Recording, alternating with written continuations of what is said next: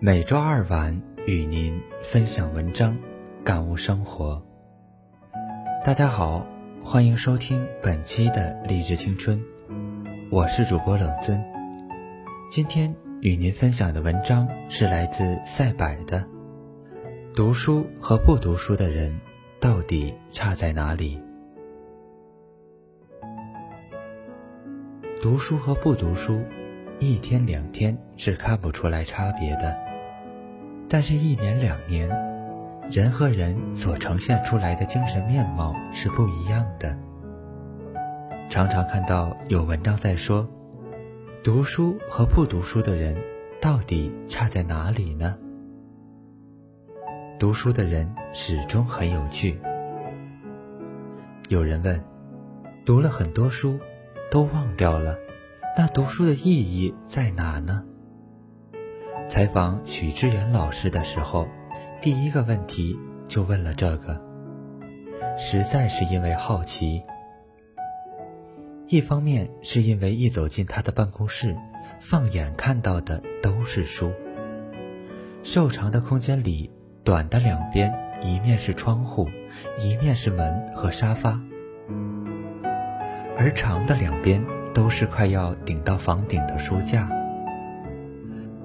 书架上摆满了书，很少有空隙，而且书基本上半旧不新，一看就翻了很多遍。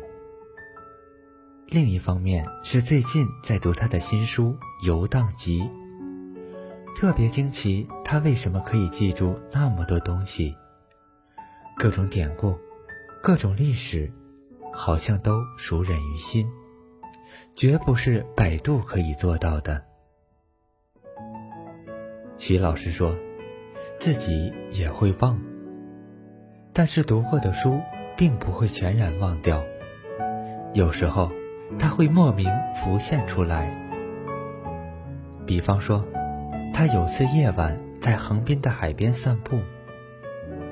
忽然听到一个歌手在唱《夏日终结》，远处有轮船的光亮，风吹过来，那个时候觉得很诗意，很舒适。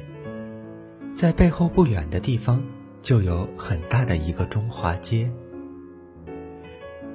那时候，我忽然想起，当年孙中山、梁启超就是在这里面闲逛。那一刻的时空是交错的，我特别喜欢这样的时刻。这大概就是读书的意义。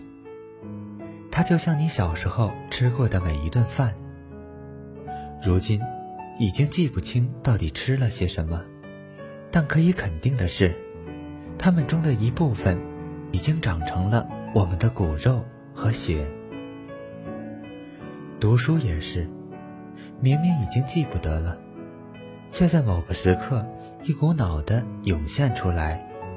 于是，见到大漠的时候，就会想起“大漠孤烟直，长河落日圆”。在香港旅游的时候，就会想起张爱玲笔下的《倾城之恋》。站在拉萨八廓街的时候，就会想起仓央嘉措当年是不是就是在这儿。发出了那句感叹：“住进布达拉宫，我是雪域最大的王。流浪在拉萨街头，我是世间最美的情郎。”所以，和爱读书的人一起聊天、旅游，绝对不会无聊。当旁人感叹这风景多美多美的时候，富有诗书的人会跟你聊这儿的前世今生，跟你聊谁谁在这儿发生过什么。这就是有趣的灵魂。跟这样的人在一起，每一天都是新鲜的。读书的人没那么焦虑。曾经看到过一个段子。一个正在刷手机的人被问到：“你多久没有阅读了？”这个人朝着摄像机亮了亮手中的手机，反问道：“这难道不是阅读吗？”如果你能静下去读一本书，你会发现，相比碎片化的阅读，认真去读一本书，更能抚慰我们浮躁的内心。采访中，许知远老师也说道：“如果你注意看的话，专注使人幸福，包括跑步也能使人专注。当你读书的时候，其实内心是安静的，是镇定的。”现在的年轻人，大家普遍心里都慌慌张张的，是因为没有专注的时间，一直不断的被打破，所以你是不稳固的。你特别需要关注外界在发生些什么变化。当一个人内在相对比较稳定的时候，他就不那么在乎外界的变化了。为什么会焦虑？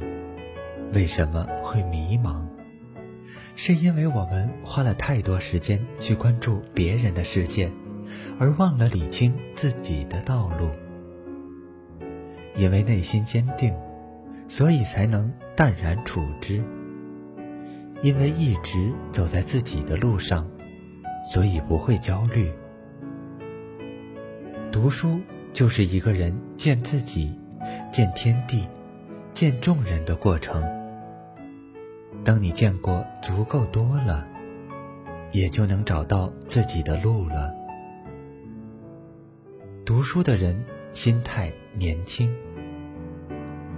当问到未来的打算时，许知远老师说，自己还有很多想去尝试的事情：拍一个电影，开一个酒吧，去一切还没有去过的地方。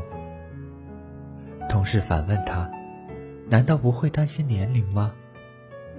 他却说：“我觉得只有创造力弱、情感匮乏的时代，才喜欢用年龄来衡量人。我们不要做这样的人，非常单调。要用你的创造力，用你的审美，用你的精神追求来确定你是什么样的人，而不是用年龄。”来确定你是什么样的人。或许在年龄上他已经不再年轻，但是内心的追求让他始终拥有少年般的热血。这才是真正的年轻。林清玄说过：“三流的化妆是脸上的化妆，二流的化妆是精神的化妆。”一流的化妆是生命的化妆，读书就是生命的化妆。随着时间流逝，容颜会枯萎，但是融在血液里的知识，刻在骨子里的精神，永远不会老去。它像一棵茁壮的大树，只要你还在汲取新鲜的事物，它就会一直成长。我们常说，一个人老了，其实是在说这个人的思维老了，把自己锁在一个房间里出不来了。但是读书人的世界永远是敞开的，他们接受新事物，也挑剔新事物，有自己的看法，有自己的追求，永远站在起跑线上。从零开始，准备新的征途。如果从今天就开始阅读，坚持每天阅读一小时，一年后肯定收获一个不一样的自己。那五年、十年，就可能过上与现在迥然不同的生活。